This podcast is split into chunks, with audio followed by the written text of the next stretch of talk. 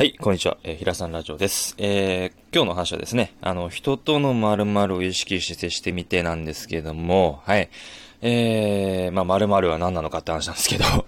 まあ、あれです。あのーまあ、違いを意識してみましょうっていうお話です。えっ、と、まあ、えー、今、世界にはね、あの、2019年時点での、あの、ちょっとデータがありまして、あの、総人口ね、世界の総人口80億人いるって言われていて、で、日本は、えー我が国日本はですね、あの、1億3000万人いるって言われてるんですよ。で、一つの事柄を挙げてでも、日本では、一億通りあるわけですよ。例えば正義っていうのがあるとするじゃないですか。まああるんですけど、あるとしますっていうか、あるんだけど、その正義についても人によっては全然考え方とか見る視点も違うだろうし、同じ内容を言ってるんだけど言葉尻が違ったりとか、使い方とかね、その口調だったりとか全部違うわけじゃないですか。同じ人もいるかもしれないけど、なんかその、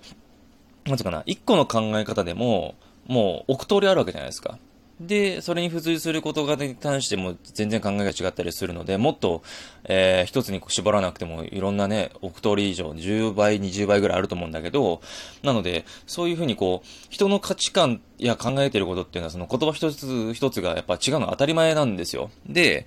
僕らってね、自分の、なんか、例えばなんか仕事でミスしたとか、メンタルが落ち込んでる時とか、なんか自分のプライドが傷つけられた時とかって人を貶めて、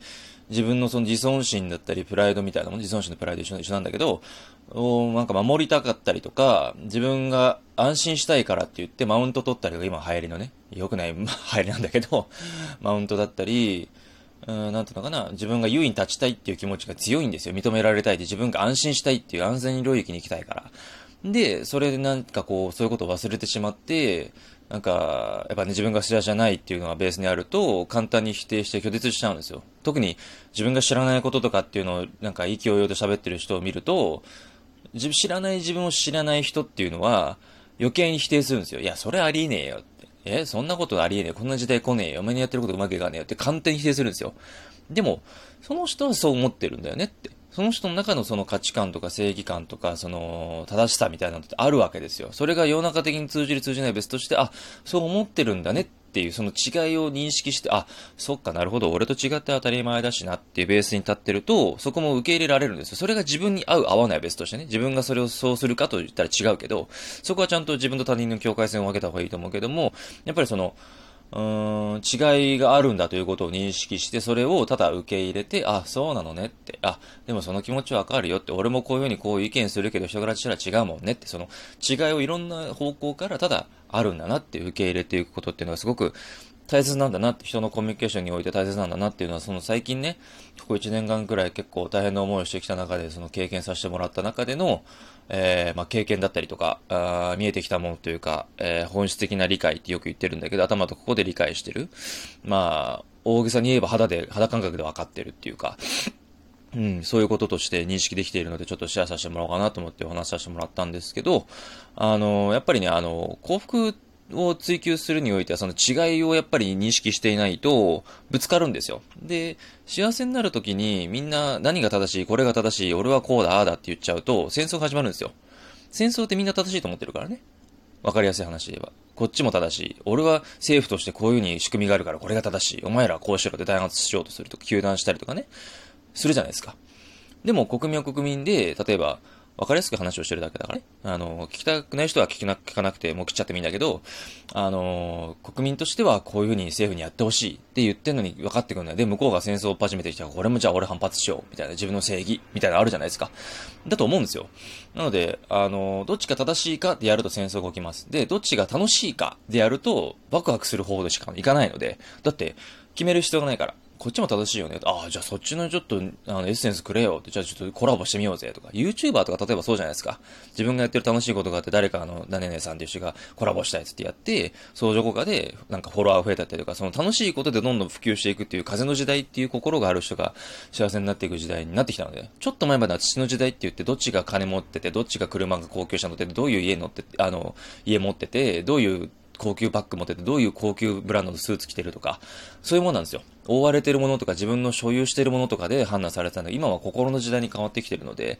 やっぱそこと類差してやっぱ幸福感を追求したいのであれば、その違いを受け入れて、自分はこうだけど、あなたもこうなのね、あ、オッケーオッケー。じゃあちょっとこういうとこは似てるからちょっとやってみようか。こういう風に生き方でね、歩んでみようか。でもいいし、違ったら離れればいいだけだし、本当に根本的に自分も幸せになれないと思ったら離れればいいし、大人だからね。はい。なので、あの、そういう、なんか根本的に人として大切なものっていうのが、このね、あの、IoT とか AI とかビッグデータとか、そういうこうね、テクノロジーが発展していって、今 5G になってきて、100個のデータをね、1個の通信機とかモデムとかルーターとかで受け取れるような世の中になってきてはいるけども、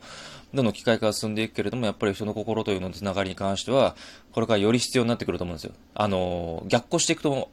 うん。あの、もう、個人主義に走るんだ。うん。っていう人もいると思うし、それも OK だし、ただ俺は個人主義でありながらも、本当に自分と似たような人、自分が素敵だな、好きだなって思える人と関わっていくっていうのも大事にしたいし、俺はバランス感覚を持って生活していきたいなと思うので、そういうふうにこう、一個一個ね、学べることとか、今回のことの俺のこの1年間で大きく学んだことで言えば違いがあるんだよって、家族と家でも違いがあるし、ね、あの、恋人でも、えー、親友でも普通の一般的な顔見知りのスーパーの顔見知りの人とかコンビニでよく会う店員さんとかでも違いがあると。いうことを受け入れることがなんかみんなでその幸せの中を作っていくことじゃないかなってギスギスした世の中だけど、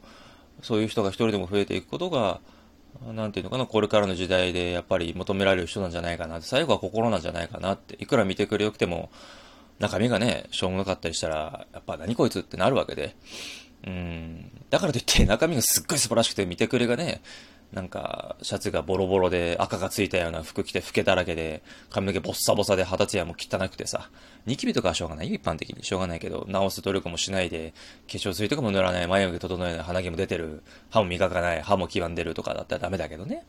うん。だから、一概には言えないんだけど、定義するにはちょっと時間が足りなすぎるんだけど、一生かけて言わなきゃいけないことだったりするんだけど、今回のこの違いのことに関しては、今勉強したことね、今回1年間で学んだこととか、えー、Twitter の仲間とか、インスタの友達とか、メンターとか、自分の現実に降りかかったことであったり、自分の心を、うん、なんていうのかな、うん、見つめ直したり、うん、いろんな困難、苦境、ね、苦悩があったりとか悩みがある中で、えー、たどり着いた自分の感覚というか、えー、経験したことであり、残ったことだと思っているので、それをちょっとね、あの、シェアさせていただきたいなと思って今回ね、お話しさせてもらいました。これ知ってると、だいぶ接触、人人間、人間関係においてのその摩擦は減るかなと思います。あの、人が人に対して怒るときって自分の正しさがこうだとか、こうしてほしいっていう期待だったりとかっていうのがあるので、そうね、違いを受け入れると同時にやるとしたら、まあ人間関係のことに関して言えば、あんまり過度な期待はしないってことですよね。仲良くても。だって違うから。うん、同じことでも違う考え方で、その人の心の状態とか、肉体的に疲労感があって、普段はそうに思い、俺と同じように考えてても、その時は考えられないって状況もあるからね。それやっぱり、あの、相手の様子を見たり、話を聞いてみて、表情とか、声色とかを聞いてね、姿勢とかね、いつもだったらピンと張って猫背だったら、あ、疲れてんのかなって。それで判断してあげて、ね、あのー、一時はちょっと耳障りのいいことを言ってあげるでもいいし、その相手が少しでも心が軽くなる、喜ぶようなことを、えー、言ってあげられるような人間になるっていうことにもなるからね。全ては学びだと思うので、今回については、あの、その、ね、人の違いっていうのはあって、その違いを受け入れたことによって、あの、幸せの形っていうのの一つが見えてくるよっていうお話をさせていただきました。はい。それでは、あのー、今回はこれで終わりにしたいと思ってます。え、今回の話は、あの、人との違いを意識して接してみてほしいなっていうお話をさせていただきました。えー、それではまた次回お会いしましょう。さよなら。